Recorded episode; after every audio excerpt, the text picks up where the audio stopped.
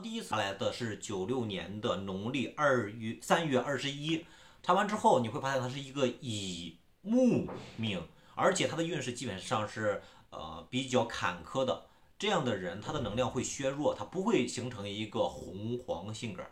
好了，然后呢，他又给我发来了第二次的生日，说他说新历也就是阳历是五月啊九日，那好，我们再按照五月九日去看一下，看上图。是一个丙火命，它是一个太阳之火，而且它的农历应该是三月二十一，虽然只差了一天，但他们的性格完全不同。一个是木命，木命是心慈手软的啊，比较固执的，比较踏实的，比较稳定的。这个是火，火才是爆发，才是急脾气。